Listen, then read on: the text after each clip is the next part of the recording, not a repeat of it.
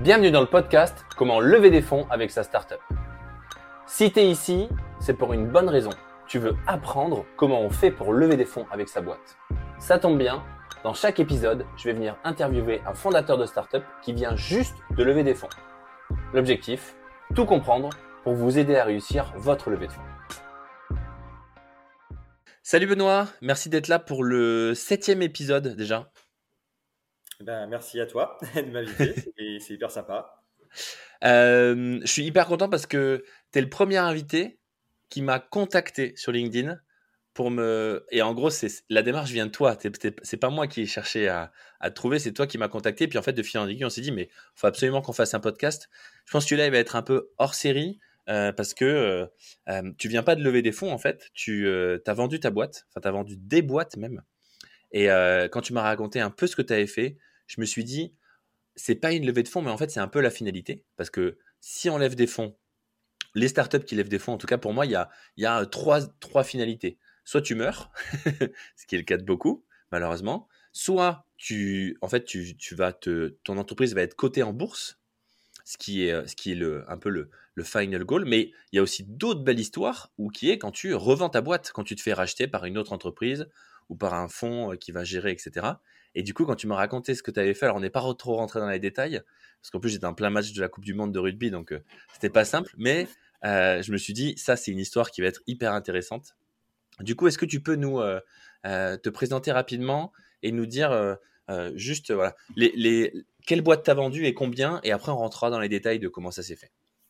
Alors, euh, donc moi je me présente, je m'appelle euh, Benoît, je suis, comme on pourrait dire, un serial entrepreneur depuis 18 ans maintenant. Euh, voilà, j'ai vendu deux sociétés. Alors malheureusement, j'ai pas le droit de donner les sommes. Donc, je suis sur contrat de confidentialité. c'est tout le, toute la magie justement, de, malheureusement, de ces contrats-là aussi. et j'ai vendu deux sociétés. Voilà, qu'est-ce que je peux dire d'autre euh, J'en ai racheté une euh, sur laquelle je vais bientôt faire une annonce, et j'en ai une actuellement, euh, qui est une société spécialisée en services techniques, entre guillemets, pour les, tout ce qui est sales, en fait. Donc on aide, on fait de la génération de leads, et on propose des outils, comme ceux qui m'ont été rachetés il n'y a pas longtemps. J'expliquerai quelle était la société qui m'a été rachetée après. Voilà. Ok. Est-ce que tu peux nous raconter, les, les, les montants, c'est pas grave, euh, j'imagine qu'il y a pas mal de zéros derrière, euh, mais ce n'est pas, le, pas le montant qui nous intéresse exactement. La première société, euh, quand est-ce que tu l'as montée? Est-ce que c'est toi qui l'as montée? Est-ce que tu l'as rachetée? Et quand est-ce que tu l'as vendue? Et comment ça s'est passé la vente?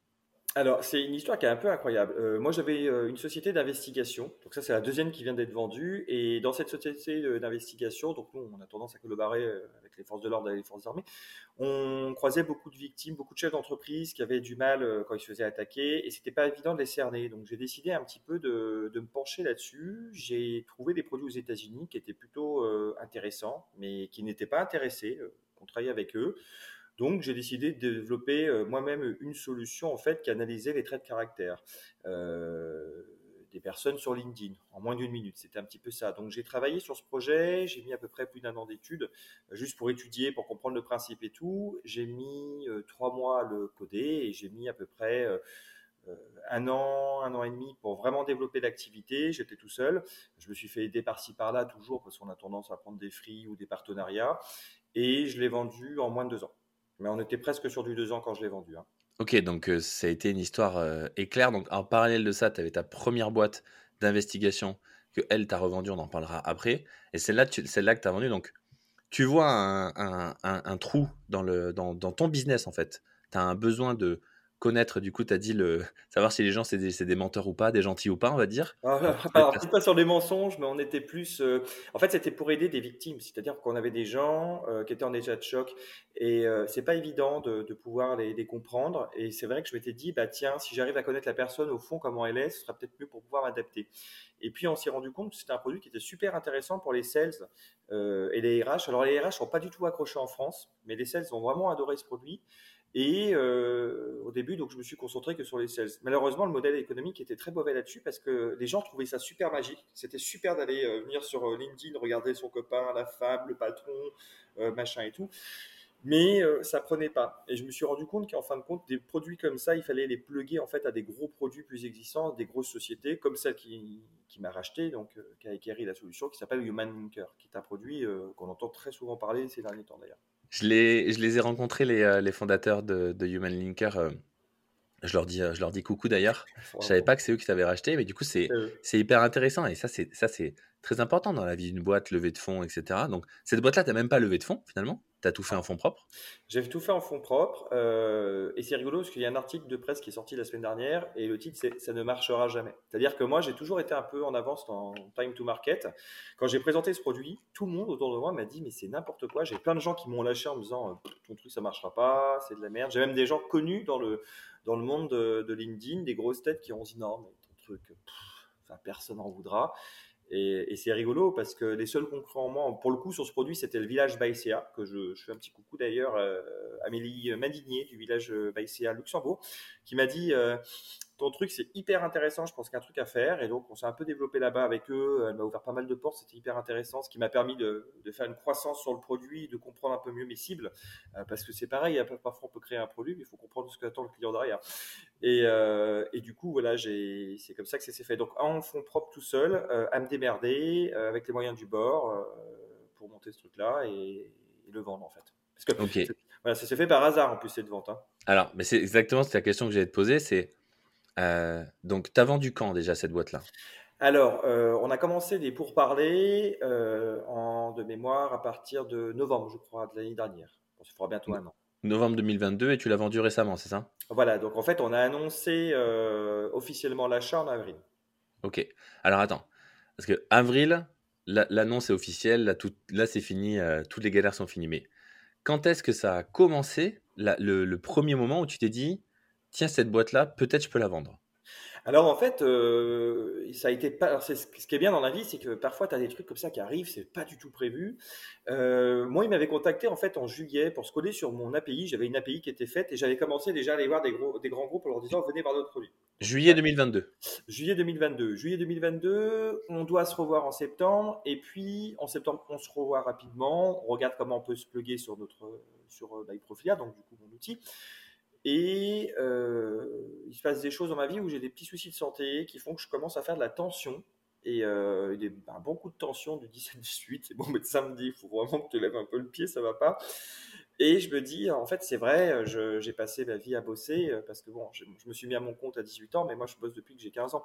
Donc, c'est vrai que je me dis quand même, euh, bon, il est peut-être temps quand même de penser un peu euh, à ma vie, à moi, et puis aussi à ma famille, puisque j'ai un petit garçon euh, tout, jeune.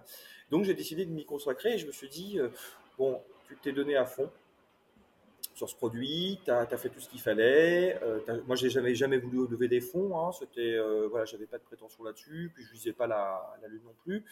Je me suis dit, allez, je vais. Ils avaient un peu sous-entendu qu'ils étaient intéressés. En tout cas, si éventuellement j'avais envie de vendre. Et je me suis dit, allez, je me lance dans l'aventure. Donc je les ai rappelés en leur disant, écoutez, euh, moi j'ai envie de partir sur d'autres horizons, d'autres projets. Donc euh, je vous propose de vous revendre ma technologie. Ok, donc en gros, ça c'est c'est intéressant, j'aime bien, ça peut être une stratégie aussi. Tu ouvres ton API, parce que tu te dis, euh, c'est un marché potentiel, sauf que ça amène du B2B. Et ce B2B-là, que ça t'amène, il y en a un qui dit, attends, ça, ça c'est quand même hyper crucial pour mon métier. Si j'ai ça dans mon CRM, parce que Human Laker, c'est un CRM, si j'ai ça dans mon CRM, je vais tout casser, il me le faut. Et donc là, ils te disent, nous, on est chaud de te racheter. Tout à fait. Euh, il te dit, il te dit ça euh, comme ça ou alors euh, non, déjà parler d'un prix ou tu vois oui, genre, alors, en fait c'est des négociations. Alors voilà, les rachats en fait c'est vraiment très particulier, les fusions, les acquisitions. J'ai vraiment appris sur le tas. Je, je, trouve que je pense que la première vente est certainement la plus difficile parce que le reste après est beaucoup plus facile, comme les rachats d'ailleurs. Euh, mais ça a été euh, une négociation de longue haleine parce qu'en fin de compte ça se tout se négocie euh, et chacun de son côté. Et on a, euh, moi j'ai trouvé qu'il y avait énormément d'administratifs et beaucoup de, euh, de, conseils, on va dire, donc côté avocat, tout ça. C'était énorme, hein, le monde qu'il y avait dans ce, juste pour une, une vente. Après, bien entendu, on ne parle pas d'un truc, on n'est pas sur des petites sommes, on est quand même sur des grosses sommes. Et puis, il y avait une négociation qui était très importante et pour moi qui me paraissait très belle et très claire de leur part, c'est que eux considéraient que s'ils ils prenaient la technologie, ils me prenaient avec eux. Parce que c'était important pour eux de, de, garder le créateur. Donc ça, j'ai trouvé que c'était très humble de leur part et je pense qu'ils portent bien leur nom pour le côté humain, le lien humain. Et donc, du coup, ça aussi, c'était quelque chose qui avait été mis sur le tas. Donc, j'aurais dit qu'il n'y avait pas de souci. Et c'est une belle équipe parce que c'est des gens qui sont très ouverts à la discussion et on peut, on peut compter sur eux. Ils m'ont toujours dit, bah voilà, euh, si tu as d'autres projets, tu peux les faire. Euh, nous, ça ne nous dérange pas. Tu es toujours le bienvenu chez nous. Voilà, on sent que c'est des gens qui sont très ouverts à ça et donc c'est fait comme ça. Après, il y a eu des négociations parce qu'il il faut parler d'ouverture de code, par exemple. Ça, c'est quelque chose aussi. Quand on est créateur, on a toujours un doute. Euh, quand tu as un monstre comme eux qui arrive comme ça, alors quand j'ai un monstre, on parle en termes de de levée de fonds. Ils avaient déjà levé euh, à peu près 3-4 millions quand ils sont arrivés. Euh, les mecs te disent, bon, il va falloir ouvrir le code.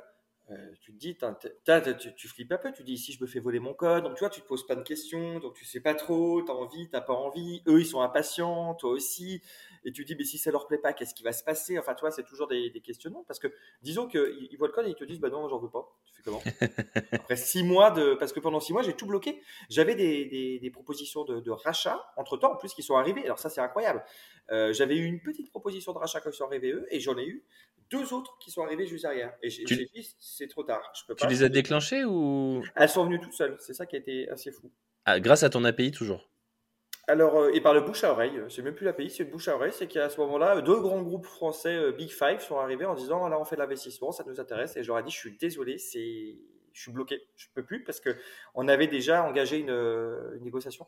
Pourquoi tu étais, donc étais bloqué avec, avec euh, Human Liker? Comment ils ont fait pour bloquer? eh ben, En fait, c'est normal. C'est qu'en fait, on se bloque tous les deux pour éviter que la concurrence vienne dans le. Essayer de... Ou que moi, j'aurais pu mal jouer le jeu aussi, d'aller voir un concurrent en disant Regardez, euh, votre concurrent me rachète. Donc, en fait, quand tu es en négociation, tu essayes de bloquer des deux côtés. Eux, qu'ils n'aillent pas voir ailleurs. Donc, parce que moi, j'ai aussi des concurrents. J'avais des concurrents à l'époque. Et que moi, j'aille pas voir ailleurs pour faire jouer la, la concurrence et faire jouer les prix. Ok. C'est.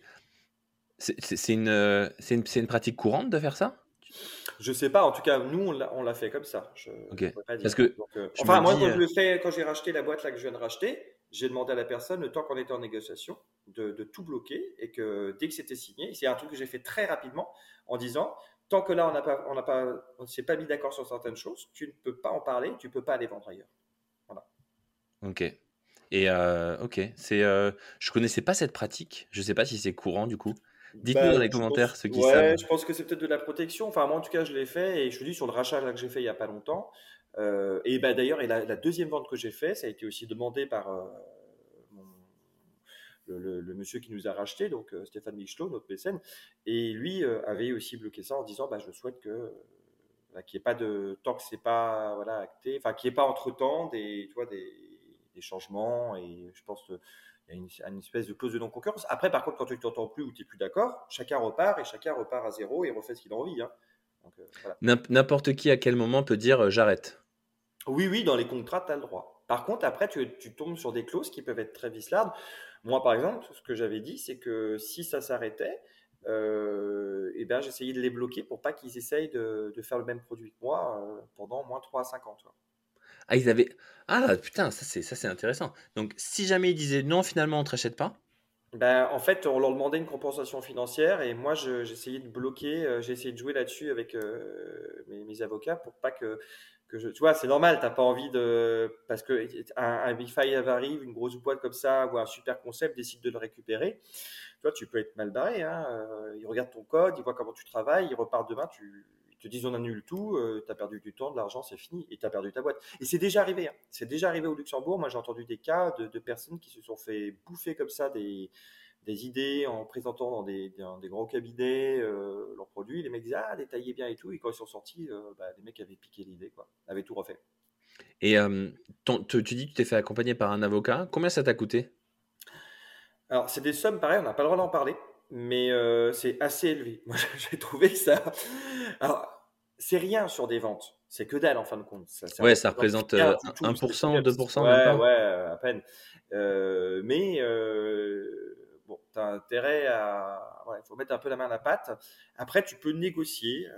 tu en as qui le font. Tu peux négocier dans tes ventes que ça soit soit la partie d'en face qui rachète qui, qui règle, l'avocat, souvent, ils disent non. Hein. Ils vont dire, bah non, j'ai déjà mon, avocat, je vais pas payer le tien. Soit tu peux négocier à faire euh, payer la moitié. Donc ça se négocie.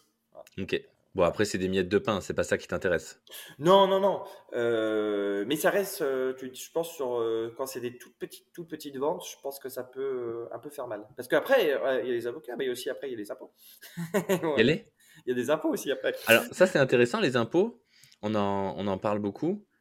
Combien tu payes Donc là, tu as vendu ta société, donc tu fermes ta société. Donc ça veut dire que l'argent. Ah, là, j'ai vendu un concept en fait. Donc c'est pas la boîte que j'ai vendue pour le coup. Là, c'est intéressant. J'ai vendu en fait une technologie. Mais on est autant taxé que si j'avais vendu ma société. Et, du coup, tu es taxé à combien? C'est ça, ça c'est des On est sur du 20-22% parce que je suis au Luxembourg. Et euh, peut-être que j'arriverai à gratter un petit peu parce qu'on a des aides à l'innovation et que moi, dès le début, j'ai créé euh, MyProfilia au Luxembourg. Voilà, mais c'est des demandes en cours, on est en train de vérifier, mais sinon c'est à peu près le taux. Euh, euh, contrairement à ce qu'on pense, on s'attend toujours, les gens sont persuadés qu'au Luxembourg, en fait, on paye pas ses impôts et que on fait de l'optimisation fiscale. Euh, non, non, ça c'est dans les, dans les films, mais ou alors pour les grosses, grosses sociétés qui sont immensément riches, mais en tout cas pas pour les nôtres. Et de toute façon, ta première vente, tu, vas te faire rafler quoi qu'il arrive, et puis c'est comme ça, et puis c'est le but du jeu. Et puis moi, je suis content de payer mes impôts parce que je participe aussi à la société. Voilà. Donc euh, la, grande question avait été aussi fiscale parce que moi j'habite en France pour le coup, mais okay. c'était sur le luxembourgeois parce que je suis comptable moi.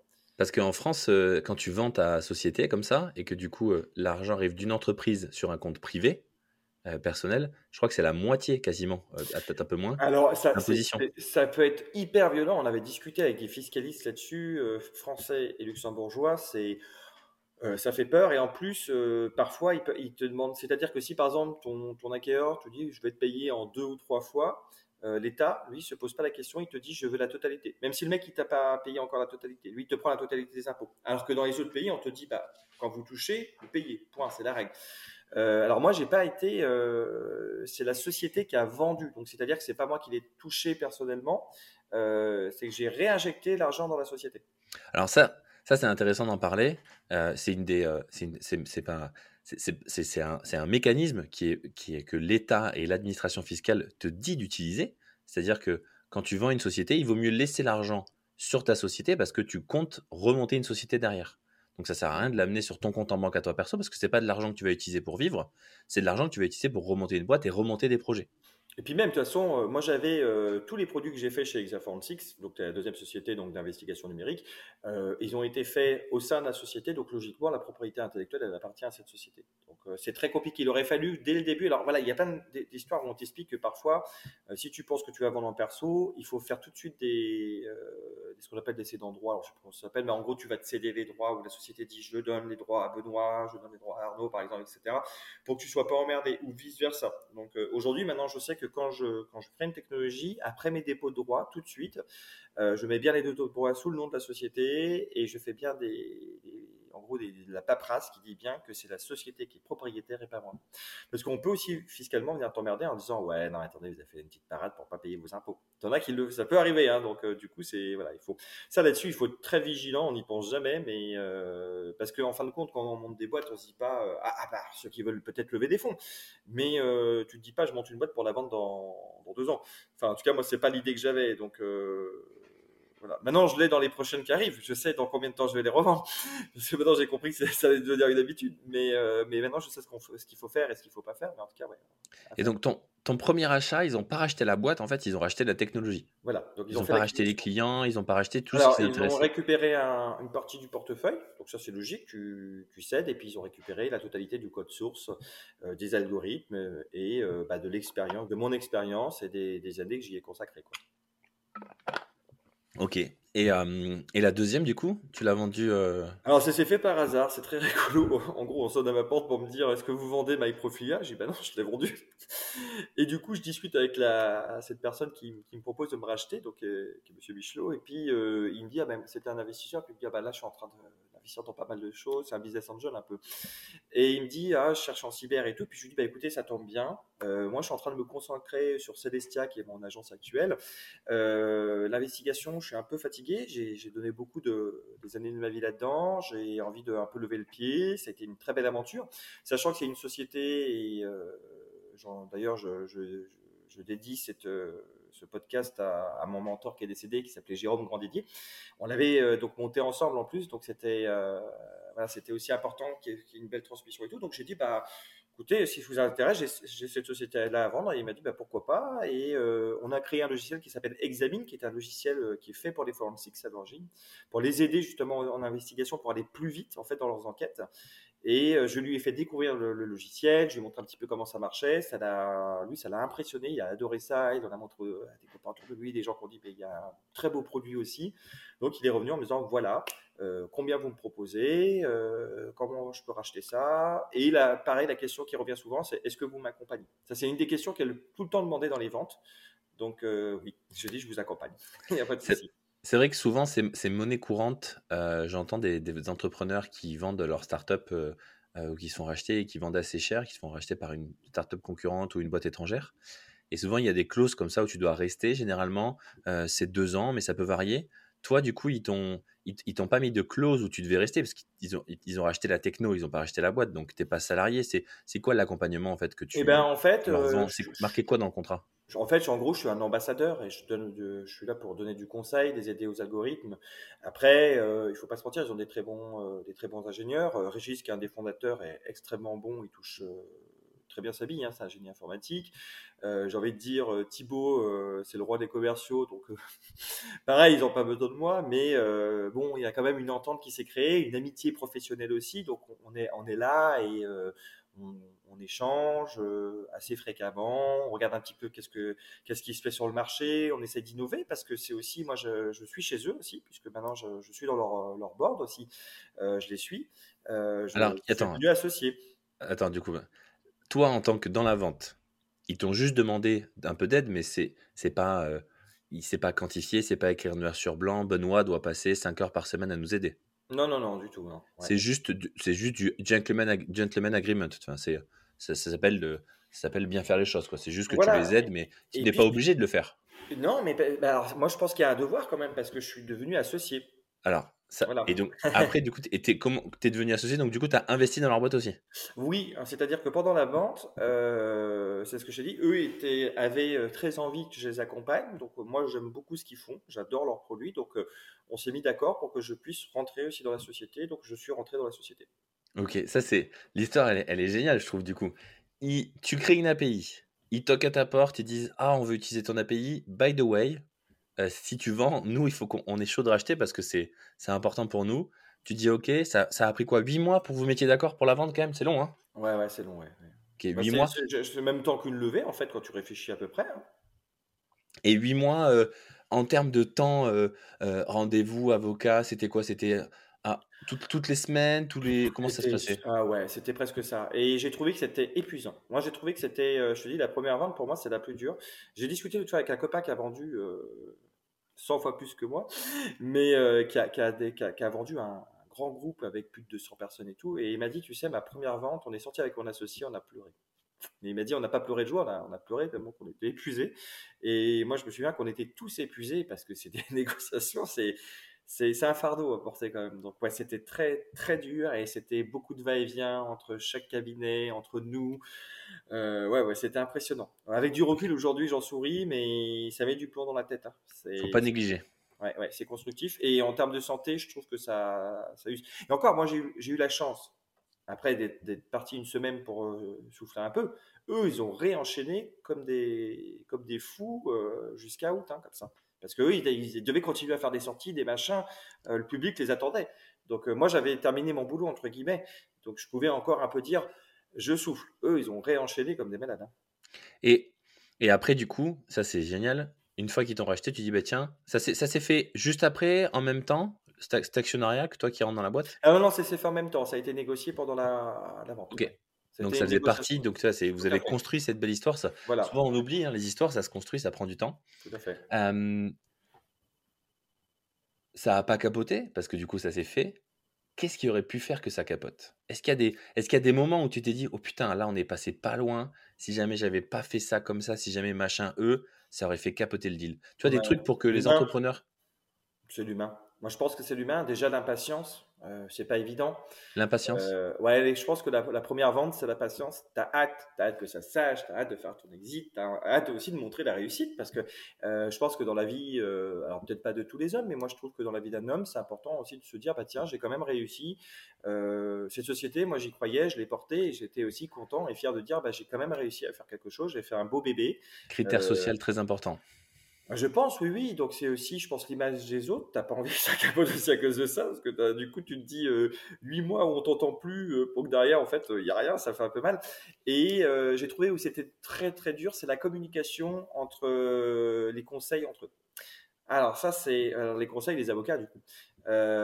parfois, il y a des incompréhensions, ils se comprennent pas, ils s'appellent pas forcément, et ça peut jouer très peu, ou ça peut monter très très vite euh, la mayonnaise, ça peut, ça peut partir en vrille parfois. Ok. Parce qu'on ne se comprend pas. Donc, euh, en fait, en fait c'est. Quand je t'écoute, j'ai l'impression que ce que tu dis, c'est il faut prendre un avocat. En face aussi, ils vont prendre un avocat. Tu es obligé de te faire accompagner, mais ça veut pas dire que tu fais rien. Au contraire, il faut même que tu sois vigilant, que ton avocat comprenne, que l'avocat de l'autre partie comprenne et que tu t'assures que, en fait, il faut que tu, tu sois un peu le MVP, quoi. Genre, euh, tu fais gaffe que tout se passe bien toi aussi. Et c'est le devoir de tout le monde dans la vente de faire attention que tout se passe bien. Ah, tout à fait. Tout le monde est bien compris, quoi. ton avocat, toutes les cinq minutes, il va te rappeler, il va te dire, ils ont fait tel changement dans le contrat, eux en face, pareil. Donc, du coup, il y a des fois, tu appelles pour dire, mais je comprends pas, c'est quoi cette nouvelle clause? Mais non, Benoît, c'est pas parce que nana. Donc, du coup, tu dis, bah, je comprends. Enfin, toi, chacun essaie de comprendre. Parfois, ce que tu as exprimé a été mal forcément interprété, donc il faut le réexprimer en réunion pour expliquer qu'en fait, tu n'étais pas là pour ça. Enfin, que c'était pas ce que tu voulais dire, tu vois. Donc, euh, voilà. Pardon. Tu... Et du coup, tu, comment tu gérais ça? Est-ce que tu, toi, quand il y avait euh, ton avocat, il t'appelle et tu dis ouais, euh, ils ont modifié ces causes-là, là, là, là. Toi, du coup, tu, tu, tu t'appelais leur avocat, tu les appelais eux, tu voyais que avec ton avocat, tu mettais tout le monde autour de la pièce. À chaque fois, vous faisiez des sessions où vous avez plein de questions et vous regardiez point par point. Comment ça se passait? Alors, les avocats, tu n'as pas le droit d'appeler les parties adverses et vice versa. Leurs avocats n'ont pas le droit de, de te joindre. Et voilà, les avocats parlent entre avocats et euh, les vendeurs acheteurs entre eux. C'est, la règle de base. Par contre, moi, je parle avec mon avocat, mais j'ai pas le droit de parler avec eux. Si je dois parler avec leurs avocats, il faut qu'ils soient présents à eux aussi. Ok. Donc toi, tu peux parler à ton avocat et à eux, mais pas à leur avocat. Bah si, mais en leur présence. en leur présence. Il faut que, en fait, les deux parties soient présentes. Donc c'est-à-dire euh, acquéreur, euh, vendeur, enfin cédeur, et les deux cabinets. Enfin les. Tout le monde doit être là en fait. Donc tu tu gardes la ligne directe, le téléphone rouge, comme ils disent entre les États-Unis et la Russie. Là. Tu gardes le fameux téléphone rouge avec ton acheteur. Et par contre, toi, tu n'as pas le droit de discuter avec leurs avocats si eux, ils sont pas là, et inversement pour eux. Mais toi, tu discutes avec leurs avocats à travers ton avocat. et c'est là où il peut y avoir des trucs à déverminer. parce que des fois, il y a des incompréhensions. C'est pour ça qu'il faut garder le téléphone rouge. C'est, rigolo parce que j'ai l'impression d'avoir ce scénario de la guerre froide où euh, c'est pour ça que le téléphone rouge il a été créé parce que les espions en fait de chaque pays des fois déclencher des trucs et il n'y avait pas lieu d'être. Oui, oui, c'est un peu ça. Oui, oui, c'est vrai, hein, c'est un peu ça. Et, euh, et, du coup, tu dois faire passer des messages. Et puis parfois, tu appelles aussi. Alors, nous, nous on s'appelait. Hein, des fois, on rigolait parce qu'on se disait, les deux parties n'ont rien compris. Enfin, des deux côtés, nos, nos propres avocats, des fois, on se disait, mais non, c'est pas ce qu'on a demandé. Donc, on en rigolait. Puis parfois, on était fatigué parce qu'on a aussi tous des journées de boulot. Euh, donc, quand. Euh, puis, on, est aussi, on a aussi une vie derrière. Donc, quand moi j'ai mon môme ou que en face, il a, il a aussi ses petits et qu'on doit s'appeler et qu'on a eu une bonne grosse journée, quand en plus à ce moment-là, tu dois donner le repas et que je voudrais bien souffler deux minutes, mais qu'il faut que tu parles de ce truc-là. Donc, tu sais, il y a des fois, c'est aussi souvent, tu dis, ouais, ils sont chiants quand on leur a demandé un truc, euh, on les paie pour ça. Tu vois, c'est horrible, mais ça arrive. Des fois, tu dis, bon, on voudrait bien que ça se, ça se capte. Mais voilà, c'est des hauts, c'est des bas, c'est des couples, c'est des mariages, tu l'as dit, c'est des rencontres. Euh, et aujourd'hui, euh, le cabinet, aujourd'hui, je travaille toujours avec eux et c'est super parce que quand je vais à Paris, on se croise, on déjeune ensemble. Enfin, voilà, c'est drôle maintenant, c'est sans savoir, on en rigole. Belle histoire. on, arrive bientôt à la fin là. C'est l'histoire, elle est, elle est géniale. C'est, c'est, pas comment lever des fonds, c'est comment vendre sa boîte. ça fait partie en fait de la finalité. Est-ce que tu as, ce serait quoi le conseil pour un entrepreneur qui nous écoute ou une entrepreneuse, parce qu'on commence à avoir des femmes et j'ai hâte qu'on ait plus de femmes. Petit message comme ça.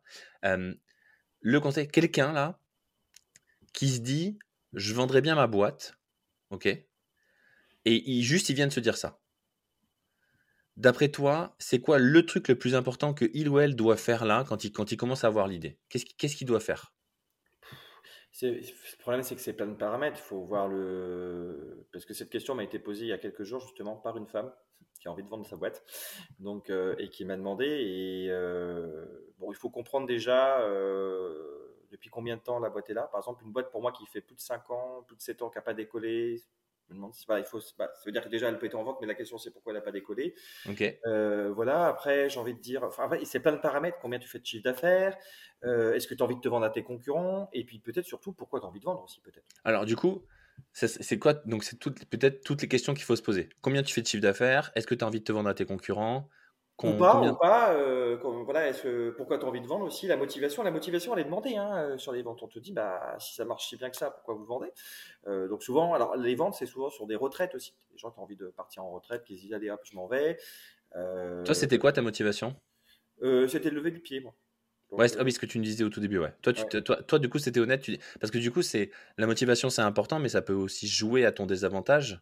parce que c'est un argument aussi pour l'autre, peut-être dire attends, s'il est pressé de vendre, bah, par exemple, un défaut de trésorerie, quand tu as des gens qui commencent à plus avoir de thunes, euh, ça peut se ressentir sur une vente. Et là, tu sais que le mec, il, lui, va le sentir et il, va te, il, va te, casser en deux pour essayer de te faire baisser les prix. Ça, c'est sûr. Hein. Surtout dans les temps qui courent. Hein. Là, il n'y a plus d'investissement. Donc, euh, donc, les mecs, ils sont pas cons. S'ils peuvent acheter à moitié prix, euh, voire rien du tout, ils le feront. Et c'est aussi comme ça que fonctionnent les ventes. Hein. Il y a toujours des négociations.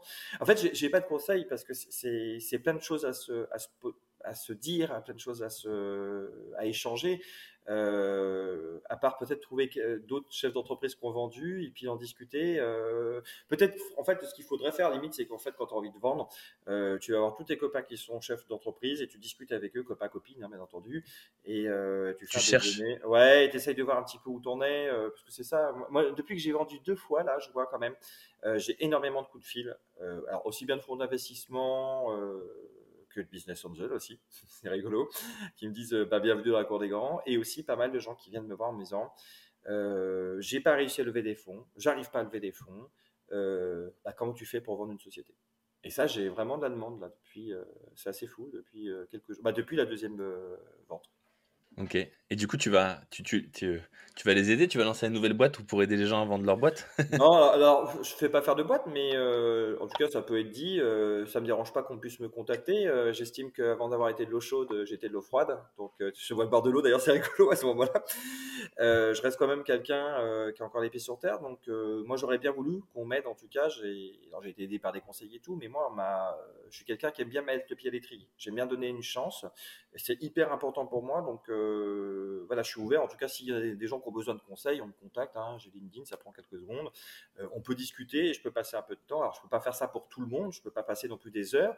Mais euh, un coup de fil, ça fait pas de mal. Et si ça peut aider une personne à peut-être à réfléchir où elle en est, parce que c'est aussi un état psychologique, bah, pourquoi pas. alors, monter une boîte pour ça, non. Mais en tout cas, je peux, oui, je peux aider. ça coûte rien. Trop cool. Bah, c'est top. Moi, j'adore cette philosophie. Je la pratique beaucoup aussi. Dès que je peux aider un entrepreneur euh, sur un appel de 5 minutes ou euh, bah j'ai même monté un truc avec euh, les gens, ils m'envoient leur pitch par vidéo et je leur réponds par vidéo en, ah, différé. Donc, ça, et j'ai répondu, je pense, à peut-être plus d'une cinquantaine d'entrepreneurs et je suis content si jamais ça peut aider. Je sais pas si tu sais jamais si tu donnes les bons conseils, mais en tout cas, peut-être que tu aides à ce que les gens se posent les bonnes questions. Et moi, c'est ce que je retiens de ton conseil, c'est si jamais tu as décidé de vendre, il faut te poser plein de questions c'est pas juste je veux vendre à combien, c'est pourquoi je veux vendre, à qui je veux pas, à qui je veux. Et... Tu as bien dit ça. Alors, tu as souligné un truc euh, qui est très important aussi, euh, c'est l'éthique. Moi, je trouve que l'éthique, c'est très important.